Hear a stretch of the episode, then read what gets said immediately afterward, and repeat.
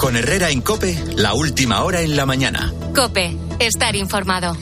Señoras, señores, me alegro. Buenos días.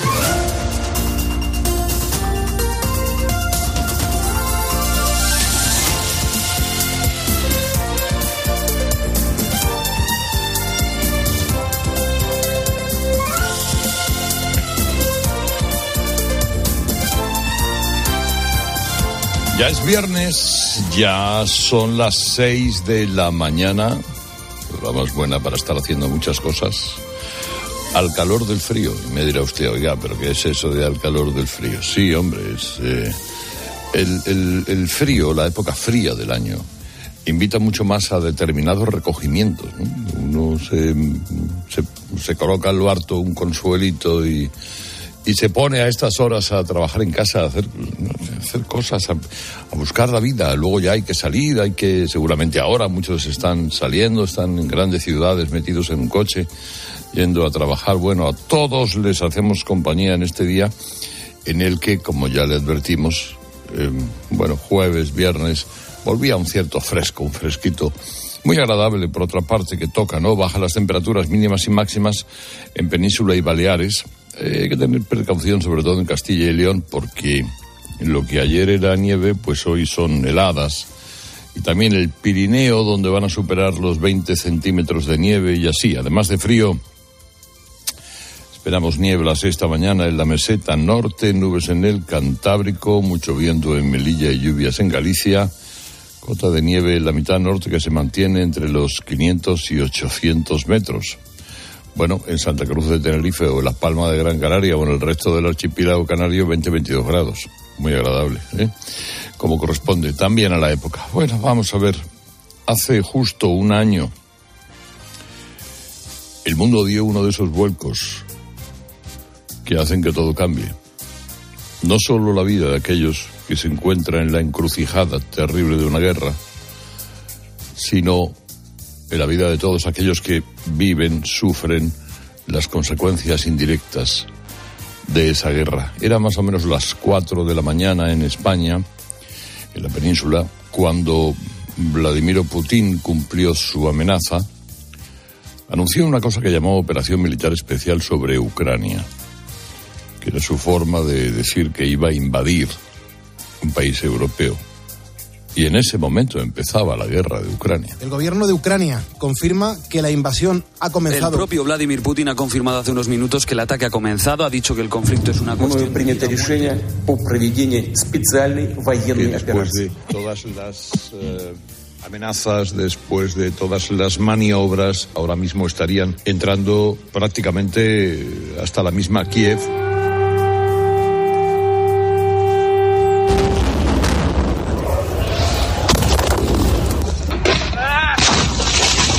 Aviación rusa está atacando Kharkov, Kiev, Dnipropetrovsk, Odessa y otros muchos puntos de Ucrania. Slava Ucrania.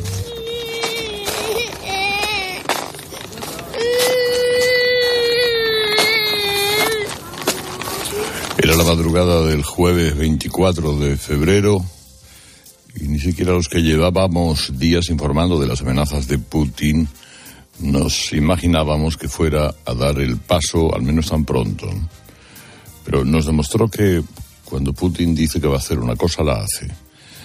Nos pilló, eso sí, a todos un poco por sorpresa, lo han reconocido incluso algunos ucranianos. Y eso que en realidad allí la guerra empezó en verdad en el 2014, cuando Rusia se anexionó la península de Crimea. Bueno, pues ha pasado un año desde que Putin hizo ese anuncio y la verdad es que nada hace pensar que esto esté a punto de terminar. El ruso estaba convencido de que en dos, tres, cuatro, cinco días se iba a adueñar del país. Pero nadie contaba con la resistencia que han demostrado los ucranianos, que han contado además con la ayuda de la mayoría de países de Occidente. Seguramente se nos puede pedir más, de hecho, Zelensky, el presidente ucraniano, exige mucho más, pero la verdad es que toda la respuesta fue inmediata. Entre otras cosas, porque todos eh, nos jugamos eh, mucho en esta guerra, en lo económico, también en la defensa de las fronteras. ¿qué es lo que tenemos un año después? Pues primero una guerra enquistada. Los ataques rusos continúan. Solo ayer se registraron cerca de un centenar. Las alarmas antiaéreas suenan a diario en cualquier rincón del país, pero la realidad, y aunque no lo reconozca, es que la guerra en la cabeza de Putin está resultando un fracaso. Hace un año la inteligencia rusa contaba eh, con que Kiev caería en dos o tres días y hoy en la capital ucraniana la gente pues sigue más o menos con su vida. Están en guerra, lo saben, sufren las consecuencias, pasan muchas horas bajo tierra, pero los bares están llenos, la gente va a trabajar, incluso salen por la noche a los bares de copas que siguen abiertos. Y lo hacen hasta cuando suenan las sirenas porque han aprendido a distinguir cuándo un pepinazo está al caer y cuándo avisan de que algún avión sobrevuela la zona. Esto sin perder de vista que la guerra deja, según la ONU, al menos 8.000 civiles muertos, entre 40.000 y 60.000 soldados caídos y 8 millones. Oiga, 8 millones de refugiados. A día de hoy, Rusia controla básicamente Crimea, la franja este, eh, Donetsk y Lugansk, y algunas eh, plazas como Soledar. Ahora los combates se encuentran en esa zona, especialmente en los alrededores de Baimut, y eh, Putin no ha podido hacerse con, con a pesar de que la han bombardeado entera, tres meses les duró el control de Mariupol. Los ucranianos recuperaron también Bucha, y Zum, dos ciudades que se hicieron famosas por los cientos de cadáveres sin identificar tirados en las calles o en las zanjas. Y hasta Gerson, eh, la primera ciudad importante en caer, ha vuelto a manos de Ucrania. La foto más clara del fracaso de Putin es que un año después el que ha pisado Kiev ha sido Joe Biden. El ruso no ha puesto todavía un pie en suelo ucraniano. ¿Y qué le queda a Vladimiro? Pues seguir metiendo los miedos a nosotros y vender, claro, ese miedo ante los suyos. El martes anunció que suspendía el tratado firmado con Estados Unidos para reducir sus armas nucleares. Eh, ayer que van a entrar en funcionamiento nuevos misiles intercontinentales, Satan 2, capaces de lanzar múltiples ojivas nucleares, y también, ojo, eh, suministro masivo de misiles hipersónicos y la producción de submarinos nucleares. Además, avisa de que deja de reconocer la soberanía Moldavia. Hay que ver siempre si va de farol o no, si hay que tomárselo en serio. La experiencia nos dice que sí. Eh, en broma no hay que tomárselo. Y la prueba es lo que decíamos al principio. La mayoría nos pilló por sorpresa la invasión de Ucrania de hace un año a pesar, ¿eh? a pesar de las amenazas. Hay que tener en cuenta que también, que esto es casi eh, Putin contra el mundo, ¿no? La prueba lo hemos visto en la ONU, se ha aprobado una resolución contra la guerra que no tiene validez, no es vinculante, pero sirve para que cada país se moje. 141 países han votado a favor de la retirada de Rusia de Ucrania, siete en contra. Entre ellos, señores tan afables como los líderes de Bielorrusia, Siria, Corea del Norte, etcétera, etcétera. 32 se han abstenido y en esa lista está una de las claves que China. ¿Mm? Pekín sigue sin mojarse del todo, a pesar de que la inteligencia de Estados Unidos, que está, por cierto, en medio de su cruzada particular con los chinos, asegura que China estaría dispuesto a enviar armas a Rusia. De momento, esta noche, los de Xi Jinping han pedido a Rusia y Ucrania que se sienten a negociar la paz lo antes posible y que no usen armas nucleares en este conflicto. Ucrania, eh, por cierto, esto también es importante, dice que está dispuesta a reunirse con China para hablar de un posible tratado de paz. Bueno, pues de allí acaba de volver Pedro Sánchez, de su álbum de fotos. Eh, y, bueno, pues, ha prometido 10 leopardos, 10 eh, carros de combate, leopardos, eh, cuando se acaben de pulir y de poner en forma.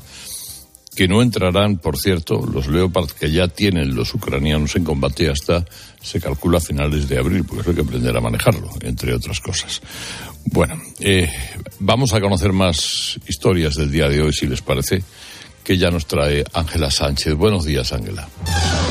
Herrera Incope. Buenos días. Vamos, por ejemplo, con los autónomos que critican al ministro de Seguridad Social, José Luis Escriba, después de enterarse por la prensa de que ha comunicado a Bruselas que en 2026 pretende subirles las cuotas, prevé recaudar en seis años unos 6.500 millones de euros. El presidente de la Asociación de Trabajadores Autónomos, Lorenzo Amor, ha cargado contra el ministro en Telemadrid. El ministro Escriba vuelve a decir a Bruselas algo que no es verdad. Y digo que no es verdad porque es un compromiso que adquiere con Bruselas y que no está ni acordado ni pactado. Lo único que hay acordado ahora mismo es las cotizaciones de los autónomos en el año 2023, 2024 y 2025. Seguimos también conociendo más datos del caso mediador. El Gobierno ha pedido que se investigue al exdiputado socialista Juan Bernardo Fuentes. Se le imputan delitos de cohecho, falsedad, blanqueo y tráfico de influencias. Fuentes exigía a empresarios 5.000 euros para empezar a mover sus hilos a la hora de adjudicar contratos. A veces ese pago no era en efectivo y se realizaba celebrando comidas, fiestas en restaurantes o eventos en clubes de alterne. Y todo esto mientras el propio Fuentes votaba en el Congreso a favor de, de ilegalizar la prostitución. Julio Pérez, portavoz del Gobierno canario, donde se ha desarrollado la trama, ha dicho que de momento no van a actuar. Yo debo ser respetuoso con la presunción de inocencia, pero no me gustan nada las imágenes que veo. Y para eso no necesito presunción de inocencia. Las imágenes que veo no, no me gustan. En algún momento un juez, un tribunal establecerá qué es lo que ha sucedido. Noticia importante sobre todo para el mundo económico. IAG, la matriz de Iberia, ha acordado la compra definitiva de la aerolínea Air Europa, de la que ya poseía el 20%. Ahora va a pagar 400 millones por hacerse con el resto del capital social, por lo que el coste final de la operación será de 500 millones de euros. La compañía Air Europa va a seguir manteniendo su nombre original. A todo esto se cumple un mes y sigue la huelga indefinida de los letrados de justicia en España. Hoy vuelven a reunirse con el Ministerio, aunque no les va a recibir la ministra, que era una de las reivindicaciones del sector. Aún así, los letrados han mandado una segunda propuesta al Ministerio. Luis Toribio es miembro del comité de huelga y cree que hoy se pueden acercar posturas, aunque no se llegue a un acuerdo definitivo. Tal y como está la situación y con las declaraciones que se hacen por parte del Ministerio y demás, me inclinaría más al inicio, porque no se atisba en, en, esas declaraciones que se nos esté diciendo que bueno que se van a tener en cuenta realmente aquellos acuerdos. En el capítulo huelgas continúa también la de la atención primaria en la Comunidad de Madrid y el lunes los que empiezan son los transportistas en Canarias. Y en Andalucía lo que sigue es la investigación sobre el secuestro de una concejal de Maracena en Granada. El presunto secuestrador ya ha pasado a disposición judicial. La policía ha ordenado al ayuntamiento que guarde todos los expedientes del, de urbanismo, ya que en su declaración la víctima ha asegurado que tenía información comprometida sobre la alcaldesa del municipio que al parecer era pareja del supuesto secuestrador. Y en el partidazo de Cope, el Barça vuelve a quedarse fuera de Europa. Bruno Casar, buenos días. Buenos días, Ángela. Los de Xavi no pudieron contra el Manchester United 2-1 y una vez más eliminados de competiciones europeas prácticamente a las primeras de cambios. Y va a estar en el sorteo de octavos de final de este viernes el Sevilla, pese a la derrota 2-0 ante el PSV Eindhoven, junto con el Betis y la Real Sociedad, que van a buscar, como digo, rival a partir de las 12, sorteo de octavos en cope.es y aplicaciones. Mientras tanto, nos centramos en Liga y en una nueva jornada que abrimos hoy a las 9 de la noche con el Elche Betis, jornada que nos va a dejar para mañana a seis y media el Real Madrid Atlético de Madrid como partido más destacado. Y acabamos con dos apuntes polideportivos. Victoria del Real Madrid 9-6-6-9 ante el Zalgiris, con la que regresa al coliderato de la Euroliga.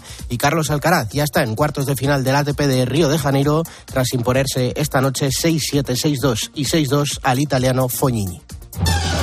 Herrera Incope. Estar informado.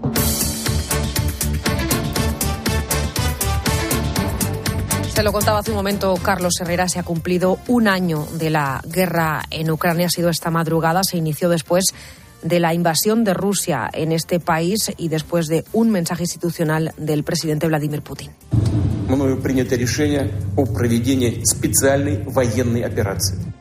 El mandatario ruso daba comienzo así a un conflicto en el que nunca habló de guerra, sino de operación militar especial los peores presagios de Occidente se cumplían en el momento en que los tanques rusos entraban por el norte, por el este y por el sur de Ucrania. La guerra llegaba al corazón de Europa después de meses de movimientos de tropas en la frontera y de contactos diplomáticos con Rusia que finalmente caían en saco roto. Muchos ucranianos se quedaron eh, en la cama sin saber que en unas horas eh, su vida iba a cambiar de manera radical. De hecho, para muchos sería la última vez que dormirían en casa. Con el comienzo de la guerra, cientos de miles de ucranianos abandonaron su país para empezar una nueva vida. ¿Cómo lo vivimos en España hace justo un año? Pues se reunió el Consejo de Seguridad Nacional presidido por el rey Felipe VI para analizar la situación. Fue después de ese encuentro cuando Pedro Sánchez anunciaba la condena por esa invasión. Lo primero que quisiera transmitir a los españoles y españolas es la, rotunda condena, la total y rotunda condena que hace nuestro país, España, las inaceptables acciones militares del gobierno de Putin en Ucrania. Los hechos, eh, como saben ustedes, son muy graves y son muy simples a la vez. Una potencia nuclear ha violado la legalidad internacional y ha comenzado la invasión de un país vecino al tiempo que ha amenazado con represalias a cualquier otra nación que socorra al país agredido. Pues un año después, eh, Sánchez ha estado en Ucrania. El presidente español ha estado junto a Volodymyr Zelensky, al que le ha garantizado la ampliación de nuestra ayuda militar. Sánchez reivindicaba el respaldo a Ucrania, aunque sus socios sigan renegando del envío de tanques Leopard. Ricardo Rodríguez, buenos días. Buenos días. España enviará más carros de combate Leopard de los inicialmente previstos. A los seis ya garantizados, Pedro Sánchez ha añadido la intención de mandar otros cuatro. De hecho, militares ucranianos están en nuestro país para aprender el manejo de estos blindados. El presidente, en cambio, eludía atender la petición de Volodymyr Zelensky de recibir aviones. La decisión se tomará en coordinación con el resto de los aliados de la OTAN. El escenario servía a Sánchez para lamentar la la falta de respaldo de la comunidad internacional a la Segunda República en la guerra civil. Era un mensaje en clave interna, según admitía la Moncloa, dirigido a Podemos que insiste en hacer bandera del rechazo a la contribución militar. En esa misma línea, otros socios como Esquerra o Bildu han vuelto a reclamar que el envío de tanques se vote en las Cortes. ¿Cuál es el balance de la guerra un año después? Pues 8.000 civiles muertos según la ONU, entre 40.000 y 60.000 soldados rusos muertos según la inteligencia británica. 8 millones de refugiados y más de 5 millones de desplazados dentro del país y más de 700 hospitales y centros de salud bombardeados por el ejército ruso, según datos de la Organización Mundial de la Salud. El problema no son las cifras, es lo que hay detrás. Clara Arnal es la presidenta de la Fundación Juntos por la Vida. Ella está en Ucrania ayudando con las labores humanitarias. Nos contaba en COPE las necesidades que tienen y las experiencias que están viviendo allí. Aquí observamos mucho aislamiento social, sobre todo de personas mayores que les da miedo salir de casa, incluso que tienen dificultades para llegar a los puntos de conexión que ha instalado gobierno. Y este aislamiento, esta soledad, vemos que incrementa los niveles de ansiedad, estrés con los que ya vive la población en una situación así. Muchos esperaban que la resistencia ucraniana cayera en pocos días. Un año después, no solo su ejército sigue aguantando el envite, sino que también han hecho mucho daño a Rusia. Le ha obligado incluso a modificar su estrategia en el campo de batalla. Aún así, ninguna de las partes parece preparada para lograr una victoria militar de manera absoluta. Un progreso en la mesa de negociaciones parece improbable, así que los movimientos eh, próximos serán fundamentales. ¿Qué es lo que espera Rusia? Pues principalmente controlar la región de Donetsk al precio que sea. A principios de abril o mayo llegarían los tanques Leopard para el ejército ucraniano que se prevé que sean fundamentales. Mikola Bieleskov es analista militar ucraniana y destaca que tiene que haber un control del espacio aéreo en el país. O en el futuro próximo decides suministrar a Ucrania ciertas capacidades para controlar el espacio aéreo ucraniano, para que los propios ucranianos lo hagan por sí mismos, o los países de la OTAN tendrán que intervenir directamente. Ahora mismo las salidas reales al conflicto son tanto más reducidas que al inicio en este primer aniversario de la guerra en Ucrania. Aquí en España las consecuencias de la ley del solo sí es sí siguen dando que hablar. Es tan solo la punta del iceberg de normas que han sido reformadas por el gobierno de coalición, algunas con éxito, pero otras no tanto. Pedro Sánchez ha reformado un total de 103 artículos del Código Penal, ha añadido otros 20 y ha derogado íntegramente 8. Un parcheo constante de nuestro ordenamiento jurídico sin tener en cuenta los informes que presentan al respecto los organismos consultivos. Los juristas ponen como ejemplo de esta práctica las consecuencias de la ley del solo sí es sí, que modificó el artículo 178 del Código Penal y ahora tiene que reformarse de nuevo. Ampliamos estos datos con Maribel Sánchez. El propio órgano de gobierno de los jueces lleva dos años advirtiendo de que iban a llegar las rebajas de las condenas, pero el gobierno les ignoró porque la ley del solo sí es sí pasó como un suspiro por el Parlamento a través de una proposición de ley. Y así ha hecho Pedro Sánchez con hasta 141 artículos del Código Penal, con los que ha conseguido suprimir el delito de sedición, rebajar la malversación o permitir que las chicas de 16 años puedan abortar sin el consentimiento de sus padres. Porque la urgencia no permite que que el resultado sea óptimo. Es la profesora de Derecho Constitucional Isabel Álvarez, que lamenta esta reforma express del Código Penal que ha ido increciendo durante esta legislatura y solo el año pasado mutiló 42 artículos, incorporó 7 y derogó 8 a través de siete leyes orgánicas. Hablamos ahora de Asturias, donde no paran de lloverle críticas al presidente de la región, al socialista Adrián Barbón, cuestionado por todos los partidos de izquierda a derecha en el arco parlamentario. El motivo el fiasco de los fondos europeos en el Principado que ha destapado la cadena COPE. En 15 meses Tan solo se ha aprobado una solicitud para la rehabilitación energética de viviendas en zonas rurales. Según ha sabido COPE, de los 840.000 euros concedidos, solo se han otorgado poco más de 74.000 y además a una única solicitante. El gobierno asturiano se defiende, dice que estas gestiones suelen tardar lo suyo, achaca estos retrasos a la excesiva burocracia de Madrid y de Bruselas. Fermín Bravo es el director general de vivienda del gobierno regional. En la primera resolución tardamos porque hemos tenido que ir cambiando el modelo de resolución varias veces para adaptarlo a las, a las circulares que iban llegando, que todavía acaba de llegar una mes y algo, es decir, que, que, que son obligaciones a los ciudadanos. Unas explicaciones que, como digo, no convencen a los diferentes partidos políticos del Principado, desde Diego Canga del PP a Adrián Pumares de Foro Asturias o a Ovidio Zapico de Izquierda Unida. Las cifras de ejecución son ridículas y eso es malo para Asturias y para España. Estamos viendo una incapacidad manifiesta, una burocracia que afecta a las personas, que afecta a la gente normal, a la gente humilde.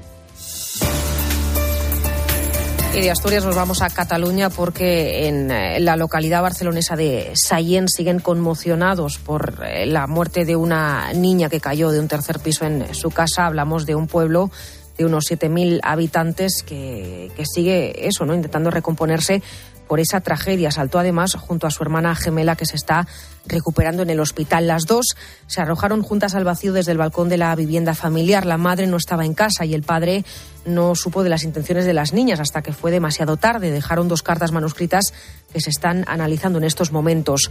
Una de ellas, como digo, falleció en el acto y la otra está en estado grave, aunque evoluciona favorablemente.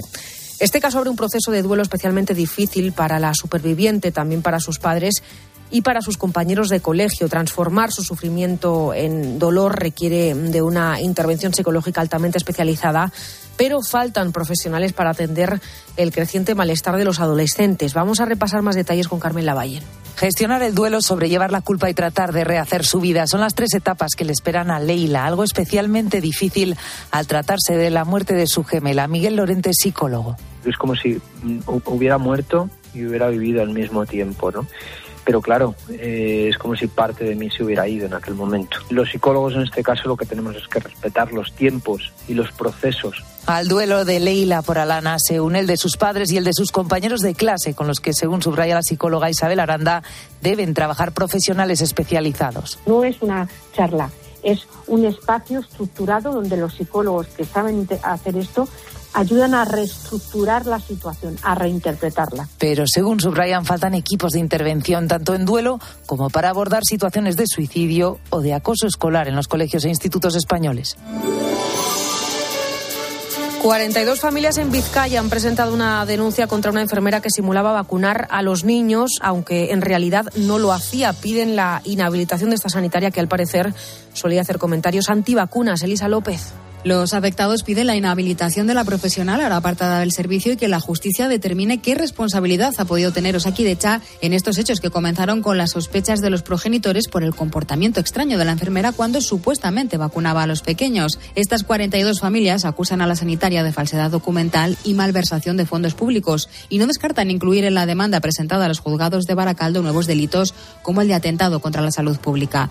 Han decidido acudir ahora a la vía penal hartos de esperar a que Osakidecha concluya su investigación para comprobar si los 400 niños que tenía asignados la enfermera de Santurchi carecían de anticuerpos frente a las enfermedades contra las que debían estar inmunizados, como sí se constató con 50 de ellos. Y en la localidad coruñesa de Narón, un hombre ha denunciado a su empresa por sancionarle a causa de acudir atención al trabajo antes de su hora. Íñigo Landa. La denuncia parte de un vendedor de un concesionario de coches de Narón, que tras ser elegido un delegado de personal exigió un calendario laboral a la empresa. Pero fue meses más tarde, en enero de 2022, cuando la empresa le impuso una sanción por haber llegado a trabajar antes de las diez y media de la mañana, que es cuando se le había requerido que entrara a trabajar durante algunos días de ese mes con la justificación de cumplir con la jornada laboral máxima anual. El trabajador y delegado no lo hizo, siguió con su horario habitual de llegar a las nueve y media, lo que le conllevó una sanción que el empleado recurrió y que ahora desde estiman los tribunales al entender que la demanda estuvo mal planteada y que no tiene amparo en los derechos de la Constitución que utiliza como fundamento de la misma. Herrera Incope. Escuchas Cope. Y recuerda, la mejor experiencia y el mejor sonido solo los encuentras en cope.es y en la aplicación móvil. Descárgatela. Hola, soy tu yo del futuro. Y mira lo que tengo. ¡Menudo coche! Pues lo he conseguido gracias a ti. Hay decisiones de las que no te arrepentirás. Consigue ahora tu Opel Corsa o Opel Crossland con una financiación increíble, entrega inmediata y cuatro años de garantía. Tuyo del futuro te lo agradecerá. Encuéntralo en opel.es. Solo los más rápidos podrán conseguir ofertas increíbles por un tiempo limitado. Como hasta un 60% en una selección de ropa de cama, mesa y baño y artículos de menaje de mesa y decoración del corte inglés. Así son las ofertas límite. Solo hasta el 28 de febrero en el corte inglés. Tus compras en tienda web y app. Descubre un nuevo mundo. Todos los días en tu kiosco Primer Plano, la nueva sección del mundo con contenidos de impacto sobre lo más relevante de la actualidad. Además, un nuevo diseño, una web más dinámica con noticias personalizadas para ti y un mayor despliegue audiovisual. Descubre un nuevo mundo. El mundo, la verdad por incómoda que sea. Cuando una moto va por la autopista suena así. Y si está asegurada con línea directa, su dueño duerme así. Con el seguro de moto de línea directa tienes asistencia en viaje desde el kilómetro cero y cobertura de casco, guantes y cazadora. Cámbiate y te bajamos el precio de tu seguro de moto sí o sí. Ven directo a lineadirecta.com o llama al 917-700-700. El valor de ser directo. Consulta condiciones. A Ángel Expósito le escuchas cada día en la linterna. Pues ahora le vas a leer porque presenta Mi abuela sí que era feminista. Su nuevo libro en el que mujeres superheroínas desmontan el empoderamiento de postureo con la fina ironía y el talento de uno de los periodistas más destacados de este tiempo. Mi abuela sí que era feminista. Ya a la venta. De HarperCollins Ibérica. Tu alimentación saludable con HSN. Especialistas en nutrición deportiva con fabricación propia y descuentos en proteínas, colágeno, omega 3, melatonina y muchos productos saludables más. Haz tu pedido ya y recíbelo entre 24 y 48 horas. Con envío gratis desde 15,90. hsnstore.com. Nutrición de calidad para una vida sana. Hola, soy Barturo Valls. ¿Cómo? ¿Barturo Valls? Sí, porque soy Arturo en el bar. y hoy soy tu camarero. Pues ponme un colacao. Y en vaso grande. Como quieras, figura, que aquí cada uno lo pide a su manera. Marchando tu colacao. Platos limpios cada día. Sin derroche de energía. Aprovecha la selección de lavavajillas Bosch con hasta 100 euros de reembolso. Cómpralo en tiendas Euronix 121 y Milar. Bosch.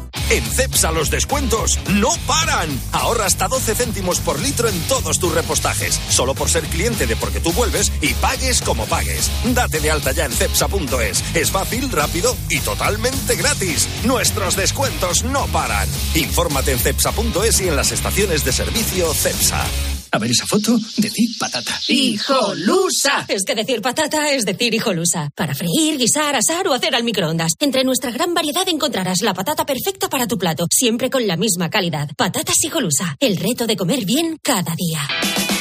Para encontrar respuestas a todo lo que está pasando, antes es necesario hacerse buenas preguntas. Bueno, llevamos tiempo hablando de que en nuestro país faltan eh, pediatras y también médicos de familia. Pero de lo que no se habla tanto es de otra realidad, porque también faltan matronas, concretamente 7.000. ¿Por qué elegiste esta especialidad después de estudiar enfermería? Tenemos un campo muy amplio donde podemos trabajar tanto en hospitales como en primaria. De lunes a viernes, de 1 a 4 de la tarde, las preguntas las hace Pilar García Muñiz en Mediodía Cope.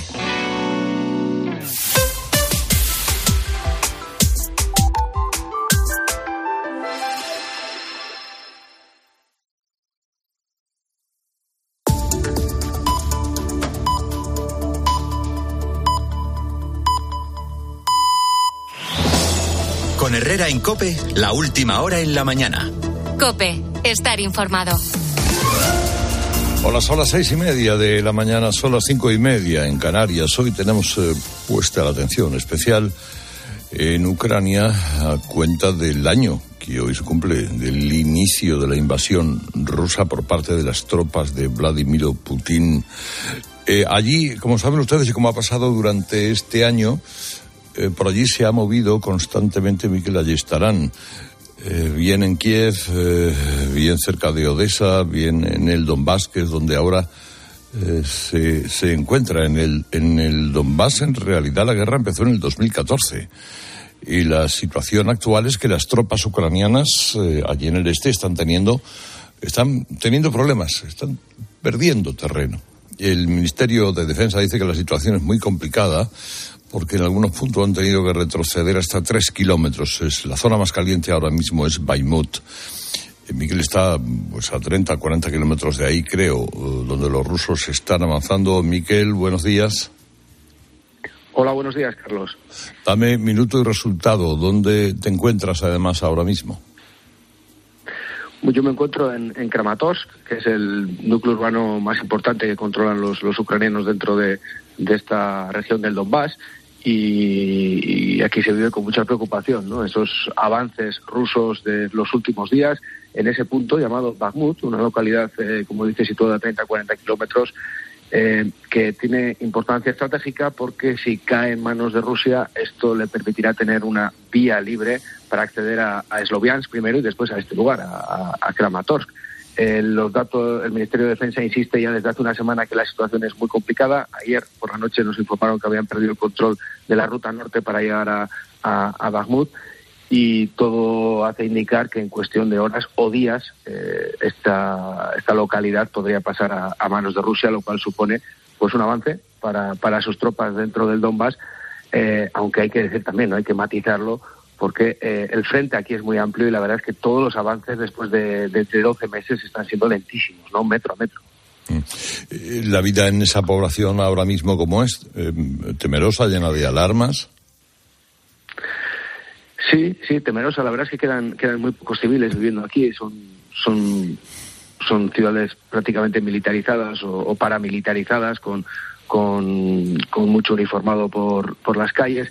Eh, aunque lógicamente lo que lo que sí vemos los civiles que se han quedado sobre todo son son, son pensionistas jubilados eh, aquí las pensiones en, en, en, Ucrania Carlos no superan los, los 50 euros al mes es gente que no puede salir de aquí no tiene más remedio que está condenada a quedarse aquí porque no puede salir a tirarse un piso en otro lugar y, y aquí están resistiendo ¿no? Eh, bajo las alertas y, y sobre todo bajo esa esa amenaza eh, por esta inestabilidad constante ¿no? en la línea del frente, con esa proximidad. ¿no? Está, tan cerquita, ellos lo saben muy bien. Y, y bueno, pues son, son ciudades eh, fantasma, diría yo. ¿no? Hace tiempo que, ya evacuaron a, a, las familias con niños y, quedan, pues eso, quedan, quedan muy, poca, muy poca gente, sobre todo gente mayor, que está en sus casas y depende absolutamente de la ayuda humanitaria, porque aquí los, los pocos supermercados que están abiertos están bien surtidos, pero, pero toda esta gente mayor no tiene dinero para poder comprar allí. Claro. ¿Cuál es la situación actual de la central de Zaporilla? Eh, para mí es uno de los temas más, más, más graves ¿no? en este año que hemos vivido de guerra, es que hemos naturalizado eh, la conversación sobre una posible catástrofe nuclear. ¿no? Lo hemos naturalizado como si fuera algo eh, pero es que es una opción, Carlos, que está sobre la mesa. ¿no? Eh, eh, hay, hay, dos opciones. Una, que, los rusos empleen armamento atómico, algo que Putin ha reavivado tras salirse del acuerdo START, pero hay otra que es un desastre. Una de las centrales, en este caso la de Zaporilla, está ocupada desde el mes de marzo. Hay que decir que los reactores están parados desde septiembre y eso, según los expertos, hace que sea improbable un accidente. Eh, lo que pasa es que los expertos también dicen que dentro de la central ahora mismo hay armamento pesado, hay soldados y hay combates a las puertas. Por lo tanto, hay que tener mucho cuidado eh, porque cualquier eh, cualquier eh, cualquier ataque que pueda afectar, por ejemplo, a toda la planta con los residuos de la misma central puede causar una gran catástrofe.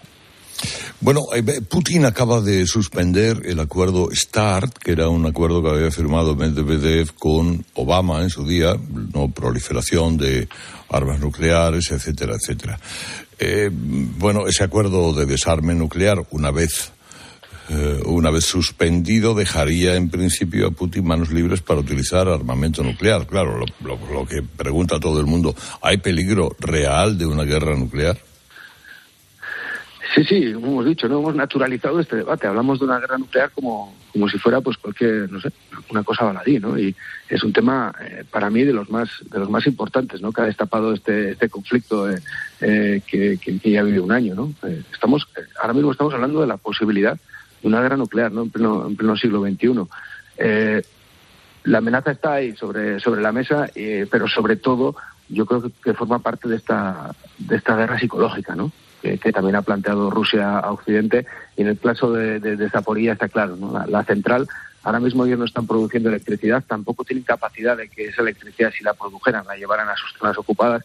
Y, y, tienen eh, el factor nuclear como una especie de, de chantaje, ¿no? de chantaje atómico a, Occidente, ¿no? Tienen esa, esa, esa pieza ahí, guardada, ¿no? Y yo creo que en el caso de, del START, ¿no? Él también ha sido muy, muy, muy claro a la hora de decir que lo suspende, que no lo cancela, con lo cual pues sigue sigue jugando ¿no? con este fantasma de, de este fantasma nuclear que, a todos tanto miedo nos da ¿no? Eh, ¿qué, ¿qué, les representan y qué significan para los ucranianos visitas como las de Biden, como la de ayer Sánchez, como otras tantas que se producen de vez en cuando por Kiev? Bueno, la verdad es que eh, si lo recordamos antes del 24 de febrero, las relaciones, por ejemplo, entre España y, Ucrania, pues eran relaciones correctas, pero, pero sin más, ¿no? Y eso ha ocurrido con, con, el resto de países del mundo, ¿no? Eh, ahora mismo el, el, apoyo por parte de los, de los miembros de la OTAN y de la Unión Europea, como España, es, eh, es total, es un apoyo total. Y, esto aquí, pues claro que se nota, ¿no? Se nota. Eh, sobre todo lo que ha sido un impulso muy fuerte a la hora de la moral ha sido la visita de, Joe Biden. Ver a Biden eh, pasándose con Zelensky por, por San Miguel, el monasterio de San Miguel de Kiev, pues fue un, un auténtico subidón de, moral, ¿no? Porque saben muy bien que el motor de Occidente es Estados Unidos y mientras que Biden tengan este apoyo van a seguir recibiendo armas y municiones, que es, es el objetivo final. ¿no? Y esas visitas, eh, como la de Sánchez, como la del presidente Sánchez, eh, luego tienen un impacto directo en la línea del frente. ¿no? Eh, aquí la gente seguía las noticias por televisión y lo que están esperando es que todo este tipo de, visitas y fotografías en Kiev se traduzcan en la llegada de, pues, de tanques, de municiones, de misiles, de, todo lo que necesitan para, para intentar, eh, si no hacer retroceder los rusos, por lo menos no permitirles avanzar. ¿Y cómo se prepara Ucrania para este aniversario, el aniversario de hoy? ¿Temen una gran ofensiva rusa, por ejemplo? Desde luego, desde luego, es algo con lo que advierten desde, desde hace días, ¿no? Eh, lo, que, lo que pasa que, no sé, por mi experiencia en conflictos, cada vez que se produce una fecha redonda, cada vez que estás esperando que algo pase, no pasa nada y sin embargo, pues mañana pasado, dentro de una semana, cuando ya desaparezca un poco el foco mediático, eh, que ahora mismo pues eh, es, es, muy importante, ¿no? Por esta fecha redonda, entonces, pum, ¿no? Nos puede nos puede sorprender algún tipo de movimiento en el frente. Vamos a ver, eh, siempre hay que tener precaución. Aquí, al menos, pues los, los colegios en, las ciudades han suspendido las clases durante 48 horas. Eh, eh, hay, hay, mucha, hay mucho temor ¿no? a que Putin intente un golpe de efecto con esta fecha redonda, pero no lo hizo en el día de la victoria, en el 9 de mayo, cuando también estábamos todos aquí y lo esperábamos. Y, y luego, por otra parte, que tengan en cuenta que sí, es, es, un año de la invasión, pero como has dicho al comienzo, ¿no? en lugares como el Donbass, la guerra empezó en 2014. Claro. claro. Bueno, querido Miquel, ahí estarán, anda con cuidado, eh, seguimos hablando. Un fuerte abrazo. Un abrazo. Bueno, vamos a ver qué hay más cosas de este día de hoy que ya nos cuenta Ángela Sánchez. Hay polémica en Asturias después de la noticia que adelantó COPE sobre la gestión de los fondos europeos, que el gobierno del socialista Adrián Barbón es uno de los que acumula mayores retrasos en la tramitación de esas ayudas. Achaca estos retrasos a la excesiva burocracia, dice, de Madrid y de Bruselas, pero sus explicaciones no convencen a la oposición, ni al PP, ni a Izquierda Unida, ni a Foro Asturias. Las cifras de ejecución son ridículas y eso es malo para Asturias y para España. Estamos viendo una incapacidad manifiesta, una burocracia que afecta a las personas, que afecta a la gente normal, a la gente humilde. El fiasco en la ejecución de estos fondos no es el único que acumula el gobierno asturiano. Aún no han pagado parte de las ayudas del alquiler de 2021 y todavía no se han sentado a negociar las de 2022. Algunos de los afectados ya han acudido a los tribunales. Más cosas, el etarra Iñaki de Rentería se ha negado a declarar ante la Audiencia Nacional por el asesinato de Miguel Ángel Blanco. Ha alegado que Francia no le ha entregado por estos hechos. De momento va a seguir en libertad mientras el tribunal continúa investigando su supuesta responsabilidad en el secuestro y asesinato del concejal de Hermoa. Y continúa la investigación sobre el naufragio del Villa de Pitancho en aguas canadienses. Este jueves hemos conocido que el buque llevaba a más personas de las permitidas en el momento en el que se hundió y que estaba navegando cuando comenzó la tragedia, algo que contradice la versión del patrón. Recordemos que en este suceso murieron 21 personas y que ninguna llevaba puesto el salvavidas. Y en el partidazo de Cope, el Barcelona no va a estar en el sorteo de octavos de la Europa League. Bruno Casar. No, porque el Barça ha vuelto a caer eliminado de competición europea con la derrota 2-1 ante el Manchester United. Encadena cuatro eliminaciones continentales con Xavi en el banquillo. Por su parte, el Sevilla cayó derrotado también 2-0, pero la renta del partido de la ida le permite estar en ese sorteo de octavos de final de la Europa League al que vamos a sumar al Betis y a la Real Sociedad. Sorteo a partir de las 12, lo vamos a contar en tiempo de juego cope.es y aplicaciones. Cambiamos Europa por la Liga este viernes para abrir la jornada 23 a las 9 con el Elche Betis en una jornada que para mañana nos va a deparar el derby madrileño Real Madrid Atlético de Madrid como partido más destacado. Y en baloncesto Euroliga, victoria del Real Madrid que vuelve al coliderato 9-6-6-9 ante Zalgiris y Carlos Alcaraz se planta en cuartos de final del ATP de Río de Janeiro tras vencer 6-7 y doble 6-2 al italiano Fognini.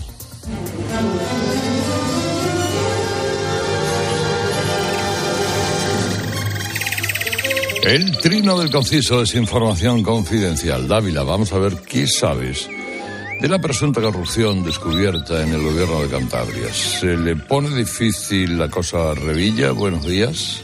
Pues buenos días, Carlos. Que sí, que hay estupefacción y enfado muy general en Cantabria por este escándalo de corrupción en una consejería del Partido Regionalista de Cantabria. Asombra estas horas que Revilla se esté quitando del medio, situando solo en el funcionario susodicho, presuntamente corrupto, la culpabilidad del saqueo. Se recuerda a este respecto aquella frase de Revilla sobre la corrupción. Si no se ha enterado, hablaba de un corrupto presunto, es que es tonto. Y si se ha enterado, es que literalmente es un ladrón. No puede ser más determinante Revilla para describir en ese momento la responsabilidad, por lo menos invigilando, del jefe que ha consentido de una u otra forma la corrupción de sus subordinados. Respecto al funcionario en obras públicas, se sabe que es ingeniero de caminos, que lleva 30 años en Santander, antes estuvo en Asturias, que es de Reynosa y que en un primer momento fueron detenidos su mujer y sus dos hijas que estudian en Madrid. Santander aseguran que el nivel de vida del funcionario era altísimo y que incluso una de las constructoras que le estaba beneficiando con sus mordidas le había regalado una casa en el Sardinero, un dato que este conciso aún no ha podido comprobar. El Partido Popular ya ha pedido la comparecencia de Revilla en el Parlamento Regional y la destitución del consejero, pero por ahora no hay constancia de que se vaya a producir ninguna de estas actuaciones. En todo caso, la impresión general es que este escándalo va a crecer y que puede no circunscribirse al funcionario detenido. Y en otro orden de cosas, se especula con que hasta la segunda semana de marzo, muy adelantada, ya no se puede convocar la moción de censura del dúo Abascal-Tamames. Por lo pronto, la semana que viene la tendrán que informar y ratificar tanto la mesa del Congreso como la Junta de Portavoces del mismo.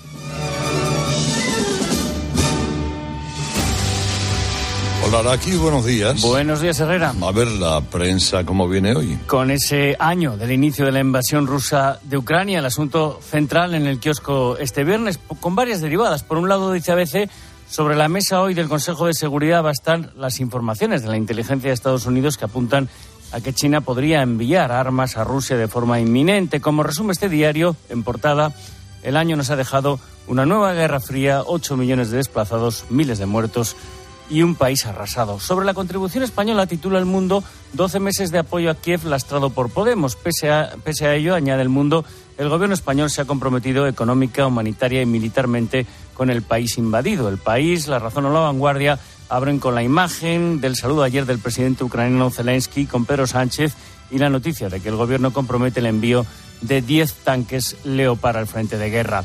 Por lo demás, los preparativos de la moción de censura de Vox, con Ramón Tamames como candidato, siguen centrando la crónica política de los diarios. Según informa La Razón, Sánchez habría dado orden a la presidenta del Congreso, Merichel Batet, para retrasar el debate de la moción y acercarlo en lo posible a esas elecciones municipales y autonómicas del 28 de mayo. Y alguna cosa más, según el diario El País, la vicepresidenta Nadia Calviño ha frenado que se fije un tope del 3% a la subida de los alquileres. Y tras la reunión esta semana del ministro Planas con el sector de la alimentación, llegan las sanciones. Hoy destaca Expansión que 69 empresas van a ser sancionadas por incumplir la ley de la cadena alimentaria. Y subrayan los diarios el final feliz para una fusión aérea de indudable importancia económica. Iberia, señala cinco días, pagará 400 millones de euros para quedarse con Air Europa. ¿Y la letra pequeña del día? Pues mira, una hermosa historia que cuenta Pedro Simón hoy en el mundo. La historia de Teresa Fernández es una farmacéutica española que murió en la India el mes pasado. Estaba de turismo, sufrió un ictus hemorrágico, entró en coma y nada pudieron hacer por ella. Tenía 67 años. Su familia decidió cumplir su voluntad y donar sus órganos. En España, con la mayor tasa de donación del mundo, Teresa no sería noticia, pero en la India ha ocupado las portadas de los periódicos varios días. Y es que, como explica el reportaje, en ese inmenso país de 1.300 millones de habitantes hay un bajísimo índice oficial de donantes y, sin embargo, un enorme tráfico ilegal de órganos. Píldora económica del día, Pilar García de la Granja, buenos días. Buenos días, Carlos. La inflación en la eurozona se modera por tercer mes consecutivo. Sube menos, hasta el 8,6% en enero. La mala noticia, la inflación subyacente que se dispara al máximo histórico del 5,3%. Es decir, que en Europa como en España el índice general va mejor gracias a la caída de los precios energéticos, pero los costes estructurales, Carlos, no dejan de subir. En España estamos en el 7,5% de inflación subyacente, más de dos puntos por encima que la tasa europea. Escuchas a Carlos Herrera, el comunicador líder del prime time de la radio española. Este fin de semana Cristina tiene un plan. Muy muy buenos días. En Cope de 10 de la mañana a 2 de la tarde, los sábados y domingos, el mejor entretenimiento lo encuentras en fin de semana. Bienvenido a tu programa. Esto es fin de semana en la cadena Cope y te vamos a acompañar sábado y domingo con Cristina López Slichting.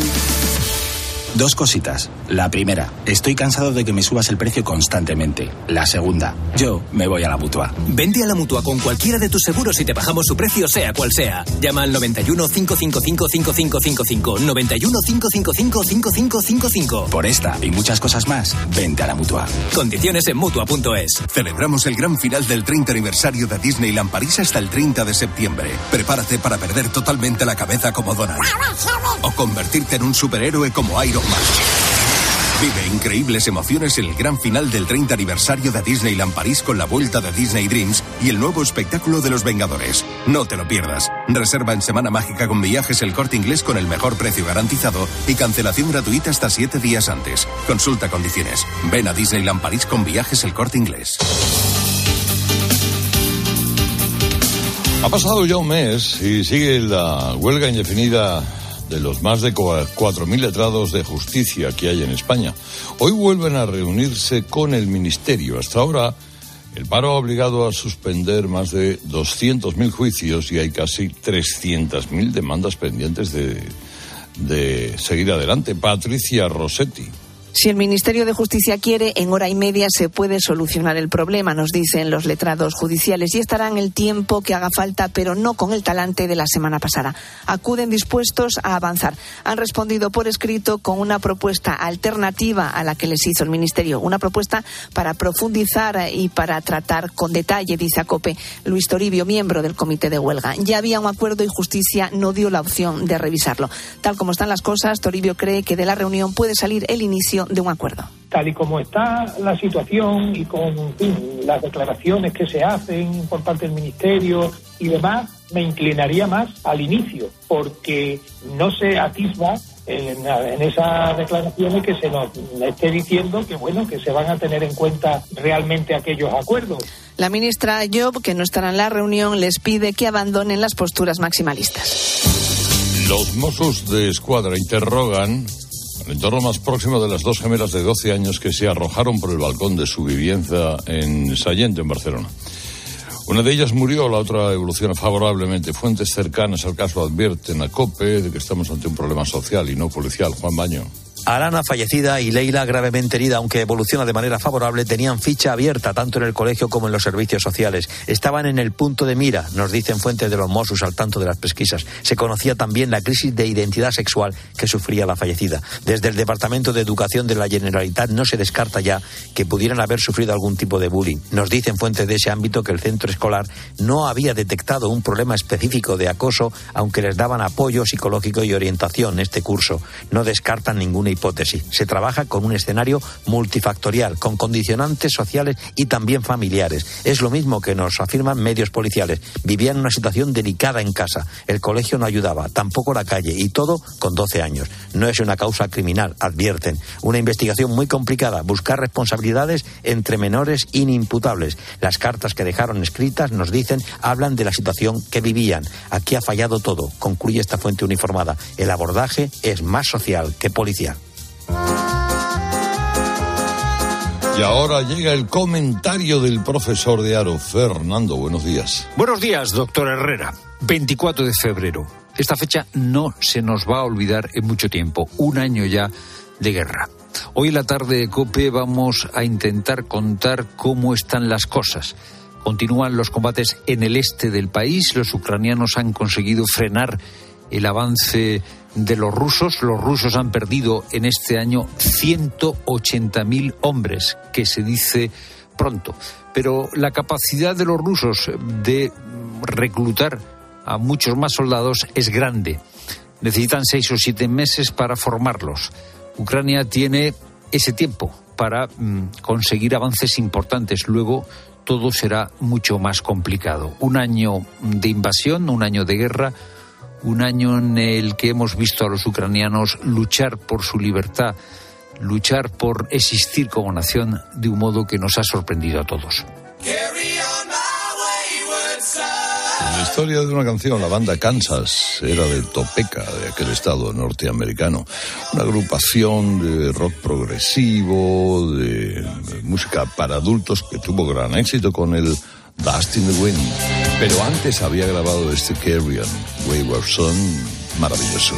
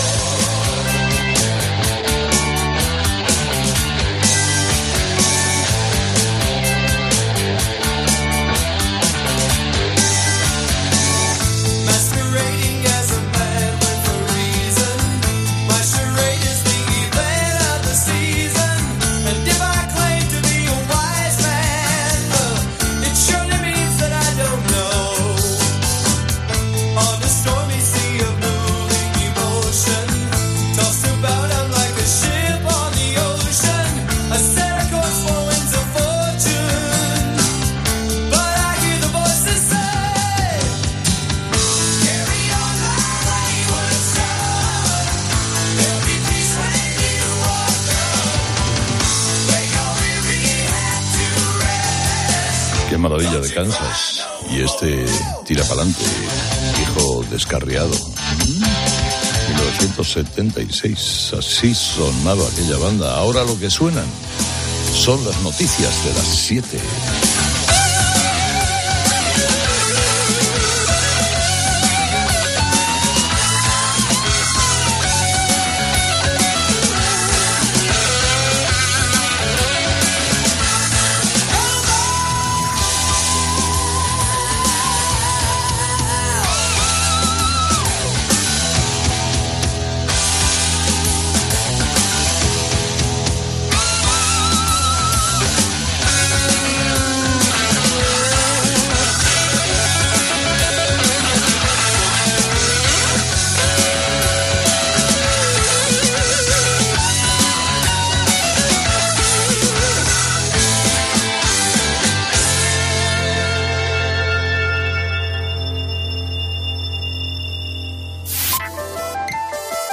Herrera Incope. Escuchas Cope. Y recuerda, la mejor experiencia y el mejor sonido solo los encuentras en cope.es y en la aplicación móvil. Descárgatela. La vida siempre nos pone a prueba. Por eso en PSN Previsión Sanitaria Nacional hacemos más fáciles los momentos difíciles. Protege tu futuro y a los que más quieres con la mutua en la que confían los profesionales universitarios desde hace más de 90 años. PSN Previsión Sanitaria Nacional. Aseguramos sobre valores. Llega a ser agobiante. Todo el rato lo mismo por todas partes. Paso. Un 30% de los españoles ha dejado de tener interés por las noticias, pero una gran mayoría sigue tomándose 20 minutos para reflexionar, para ver la realidad como es, contada desde el rigor y la objetividad. Información para que tengas tu propio punto de vista. 20 minutos, diario abierto. Oye, ahora que estamos aquí un poquito los tres, os quería decir algo. Alicia, ¿hace cuánto nos conocemos tú y yo? Nos acaban de presentar. Bueno, y Alberto. Soy Félix. Pues Félix, para mí, para mí, ¿eh? Es como si fuerais mis hijos. Los dos, ¿eh? Padre no hay más que uno. Claro que por 17 millones, a lo mejor te sale alguno más. Ya está a la venta el cupón del Extra Día del Padre de la ONCE. El 19 de marzo, 17 millones de euros. Extra Día del Padre de la ONCE. Ahora cualquiera quiere ser padre. A todos los que jugáis a la 11, bien jugado. Juega responsablemente y solo si eres mayor de edad. Si eres profesional de la construcción o la reforma, en Leroy Merlin estamos contigo, con más productos, más stock y mejores precios. Además, te ofrecemos servicios pensados para ayudarte con tu trabajo como transporte a pie de obra, asesoramiento personalizado o servicio de instalaciones especializados en obra, entre muchos otros. Únete al Club Pro y descubre todas tus ventajas. Leroy Merlin, ahora más pro. Una llamada de móvil, esa reunión eterna, recoger a los niños. Nos pasamos el día corriendo por estrés. ¿Cómo no vamos a tener dolor de cabeza? Gelocatil 650 con paracetamol bloquea eficazmente el dolor. Gelocatil, rápida absorción contra el dolor a partir de 14 años. De Ferrer, lea las instrucciones de este medicamento y consulte al farmacéutico. ¿Qué sentimos cuando algo nos cautiva? Lo que sentirás conduciendo el nuevo Peugeot 408, con su sorprendente diseño y un interior con acabados exclusivos. Descubre el lenguaje de la atracción y disfruta de condiciones únicas en las puertas abiertas hasta el 28 de febrero.